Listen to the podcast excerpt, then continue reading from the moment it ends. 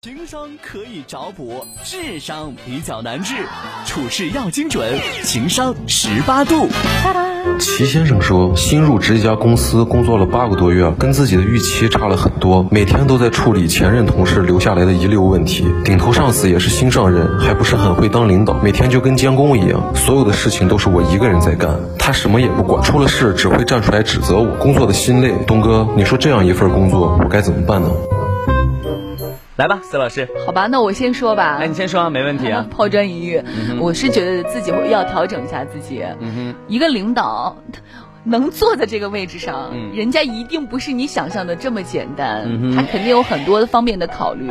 有一句话很难听，就说屁股决定脑袋。你没有站在领导的这个角度，你总觉得他做的所有事情都是不对的。你首先你要站在一个反叛的角度说，你什么都不对，你什么都不行。嗯哼，那你的心态就是所谓的像叛逆期一样的心态。嗯哼，而且说你是站在他的角度上。呃，讲这个问题，但你今天的思路的角度是站在老板的角度上，觉得老板有可能是对的。对，因为我自己是一个职场新人嘛，我才开始进入职场的时候，我会讲想到，哎，说领导，你这怎么是这样的想法呢？我会有一些很多他下的决定，我认为他是很怪的，认为他是不对的。但是随着时间的流逝，后来证明人家是对的。嗯哼，所以就就拿。开船举例子吧，那首先你要有一个掌舵的，对，然后你呢是作为划船的，你船划船你就先把船划好，然后再去学习掌舵他自己的思维方式，不是说我掌舵了，我一天就布置一个任务就完了。那有时候掌舵不干体力活儿，但是他要想的这些脑力付出了的辛劳和体力和各种方面，其实是比你所谓的划船要多得多的。哎，我说句实话哈，你这语言组织能力有渐强哎。可能是感冒快好了吧。我给他总结一下，朋友们哈，他刚才说拿那个开船举例，其实就是这个意思。领导是掌舵的，嗯，我听的是这意思吧？是是是。领导是掌舵的，不是划船，但划船的人容易找，就是我们经常讲千里马常有。伯乐不常有，对，所以我们会觉得领导领导。但是你刚才那个话，其实我觉得应该给你再补充一下。什么？就是我觉得这样补充可能会更完整。嗯，有句话叫做“以言而令，令而不从；以身而令，不令则从。”哇，就不要说什么领导都做了，要你干什么的这样的话等等之类。那我觉得，其实领导要思考一个问题，就是领导除了导之外，是不是应该有领的作用？嗯，是不是这个道理的？领就是。带头嘛，嗯，而且领导这个词就是领在前面，导在后边嘛，所以你得先有带头冲锋的这样的一个勇气，你得有这些，你才能让别人觉得说，嗯，我决战于千里之外，对，是不是这种感受的？这是领导。第二个呢，我要从这个提问者的身上找一点小小的心思哈。嗯，我昨天跟客户在一起吃中午饭的时候，昨天你不在，但昨天是聪聪和晨晨在，对他俩都在。我讲了一段话，我说，他说。呀，徐东，我不知道为什么哈，就你声音里面有一种感染力，或者有的时候我会觉得，我听你都不是听你的声音，就今天你嗓子哑了，今天你可能有了一口痰怎么样的，我都不觉得怎么样，我就听你有时候讲这些事情，就觉得特别接地气儿。我说我特别感谢，我当年没有把领导让我去当记者。当成折磨我的一件事情。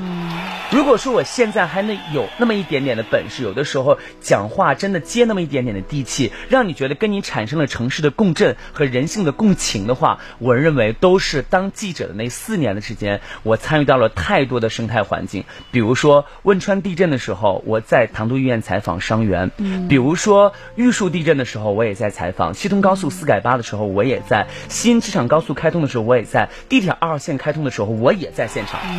我现在这些东西都是让我的翅膀变得坚硬，甚至长茧的一个最大的能力。所以我认为，这位朋友，如果你每天盯着你的顶头上司，觉得你的顶头上司什么也不会干，只有你在干活，你如果有一种特别别扭的情绪的话，我想特别劝慰一下你，亲爱的，有一句话特别经典。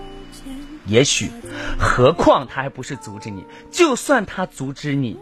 成功，他能阻止你成长吗？嗯，你身上长的这些本事，你领导能替你长吗？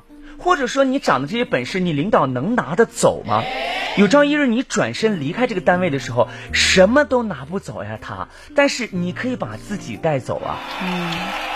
所以人生有的时候会觉得，在赶路的过程当中，经常觉得，哎呀，这个路灯没开，我的天呀，这边下雨了，妈呀，后边还有人在追我，这些不重要啊，因为我们人生最美有魅力的事情，不是在赶路啊，是在感受路呀，对不对？所以你何必觉得工作是有一些心累的？没什么。那天我来到音乐广播的时候，一九年到年底，二零年的时候。亮总在办公室给我讲话说：“旭东，你要去参加今年的超级碗。”我说：“我不了。”我说：“真的，我一点都没有凡尔赛。”我说：“广播影视奖我也拿过，广播电视协会的奖项我也拿过了，全国的这个上海广播节的奖我也拿过了。”我说：“我不太想拿了。其实我知道我自己在干什么，你知道吗？我怕输，我输不起。我不愿意站到超级碗的舞台上，跟中国广播那么多的广播界的大腕们在一起交流。我不愿意，因为我怕我自己老了。”可二零年如果没有他的这次举动，我觉得我不可能再往前再迈一步，所以我不会觉得领导在折磨我。每次要给我出一个坎儿，我每次都跟自己讲，只要适合我的，那么领导既然说了，我愿意往前走上这么一步。何况最后奖是给了亮总吗？亮总给了我机会，最后奖杯在我手上，双赢的事情，而且更多的是我赢了，嗯，对吗？在我赢了的同时，我感谢伯乐，所以这就是一件多么双赢的事情。如果你从这个角度上想一想，你就会觉得刚才我那句话重复的是对的。我再重复一遍，也许你的眼睛不应该盯着你的领导，真的不应该这么做。你应该以自己为中心，以自己为半径，画出你人生的圆圈。也许他阻止了你的成功，何况他还没有阻止你成功，但是你一直在成长。